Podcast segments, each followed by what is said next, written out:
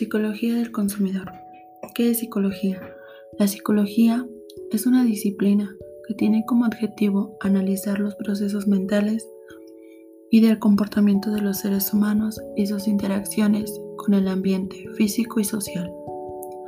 ¿Qué es la, psicología del consumidor? Bueno, pues esta es una ciencia que estudia el comportamiento de los consumidores, incluyendo los aspectos que influyen en la toma de decisiones y los procesos mentales, tales como grupos primarios, que es la familia, de donde se aprenden las pautas de comportamiento más íntimos, grupos secundarios, amistades y los centros escolares, donde el consumidor amplía o limita el desarrollo, conocimientos y expectativas en un grupo social, grupos terciarios medios de comunicación y líderes de opinión que marcan de alguna manera las pautas y expectativas sociales. La psicología del consumo hace referencia a una persona que recibe un estímulo e inicia su proceso psicológico que lo conduce a la compra, tomando en cuenta varios elementos como la percepción, que es el canal por donde el consumidor crea su propio almacén de información sobre el producto, con la intención o decisión de comprarlo. Aquí entra la información que nos proveen los diferentes órganos de la percepción, como el olfato, el oído, el tacto y el gusto. La atención, proceso en el que se filtra la información, mensajes y estímulos recibidos para dejar solamente lo relevante con el objetivo de llevar a la audiencia a través de diferentes fases para captar su atención. Emoción. Cuando las personas generan una reacción emocional, más impulsiva y espontánea, no muy racional. En este momento, la publicidad involucra elementos y mensajes que generan emociones. Por ejemplo, las licoreras comercializan con la euforia y el disfrute, y las aseguradoras con el miedo y la adversión a la pérdida. La memoria. En la fase de la memoria se habla de experiencias en las que requiere estar todas las marcas.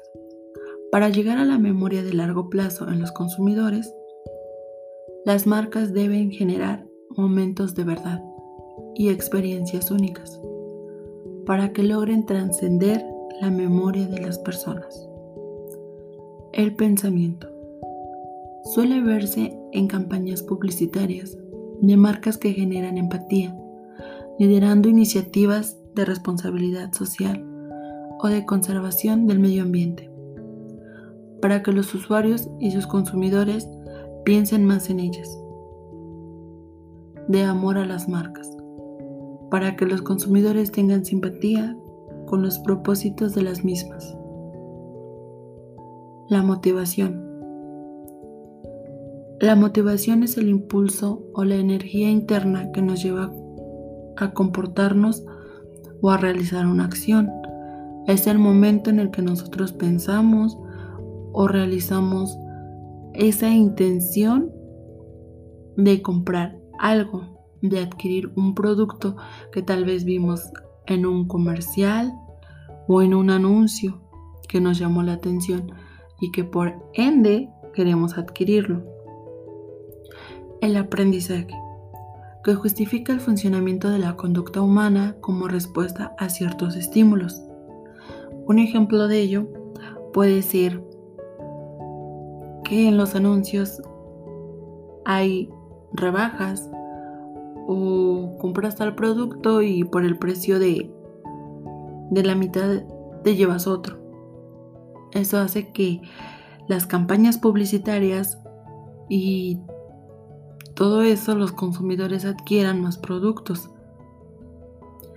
Y que así tras realizar ciertas conductas se reciben recompensas. Es mucho más probable que se vuelvan a repetir.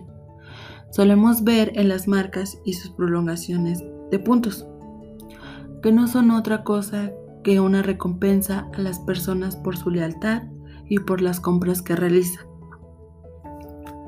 El fenómeno del consumo en la actualidad.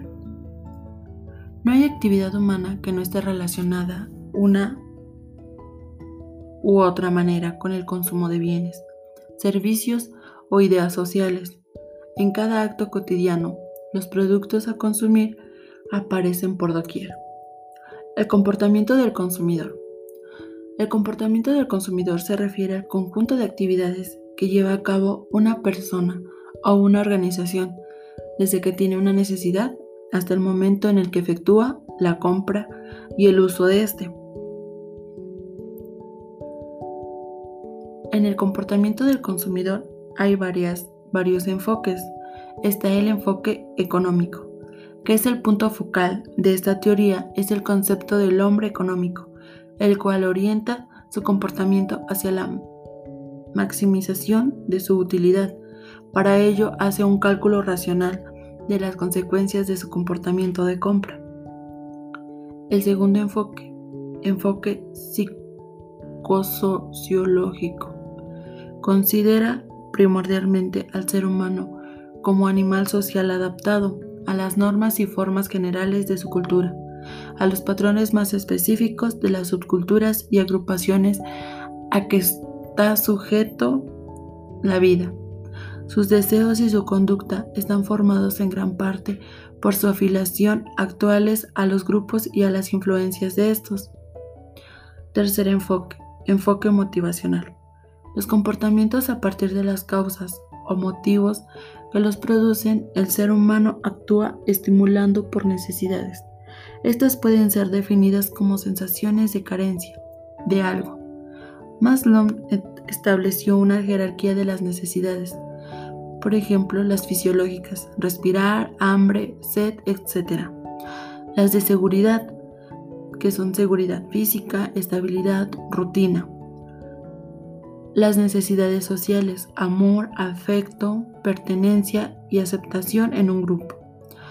Las necesidades de estimación, prestigio, reputación, reconocimiento y de autorrealización. Deseo de las personas de satisfacer su potencial, de llegar a ser todo lo que pueden ser, que se ha tenido un alto grado de aceptación para explicar el comportamiento humano este autor afirma que todo ser humano tiene cinco niveles básicos de necesidades, las cuales oscilan desde las de nivel bajo hasta las de nivel alto. ¿En qué consiste el comportamiento del consumidor? El comportamiento de compra o adquisición abarca todas las actividades desarrolladas para obtener un bien o un servicio incluyendo el pago del mismo. El beneficio para el consumidor facilita, orienta y hace más satisfactoria la compra y consumo de los productos. Si los productos se adaptan a sus necesidades y los precios fijos son los que están dispuestos a pagar, el consumidor se sentirá más satisfecho. El conocimiento de las necesidades del consumidor o usuario es el punto de partida para el diseño de las estrategias comercial una vez determinadas las necesidades, deben identificarse en qué medida se dan las mismas con distintos segmentos del mercado a los que se van a atender. ¿Cómo influye la mercadotecnia y la publicidad en el comportamiento del consumidor? La publicidad se dirige a las emociones, los afectos y la emotividad de las personas, ya que ésta ofrece argumentos racionales que ayudan a justificar los comportamientos de compra pero su batalla se da en el corazón humano. Por tanto, la publicidad aporta imágenes estimulantes, información positiva, belleza, satisfacción y felicidad relacionada con el producto del anuncio. La publicidad no solo es un anuncio de la tele, sino bien la publicidad es solo un comercial de televisión de 20 segundos. En este sentido, debemos entender la publicidad como todas las comunicaciones que la empresa o marca realizan en el exterior. Esto incluye relaciones públicas o noticias. No somos todos iguales. La segmentación del mercado no es solo un grupo que define al género, la edad y el nivel educativo. Las subdivisiones actuales incluyen estándares de actitud que aumentan la eficacia de la comunicación al enfocarse en grupos más específicos, pero también limitan el alcance de los mensajes a menos personas. Es por eso que la publicidad influye mucho, igual que la mercadotecnia, ya que gracias a lo que la publicidad produce, da a conocer los productos, así los consumidores adquieren los productos y el producto se realiza una venta de mayor cantidad.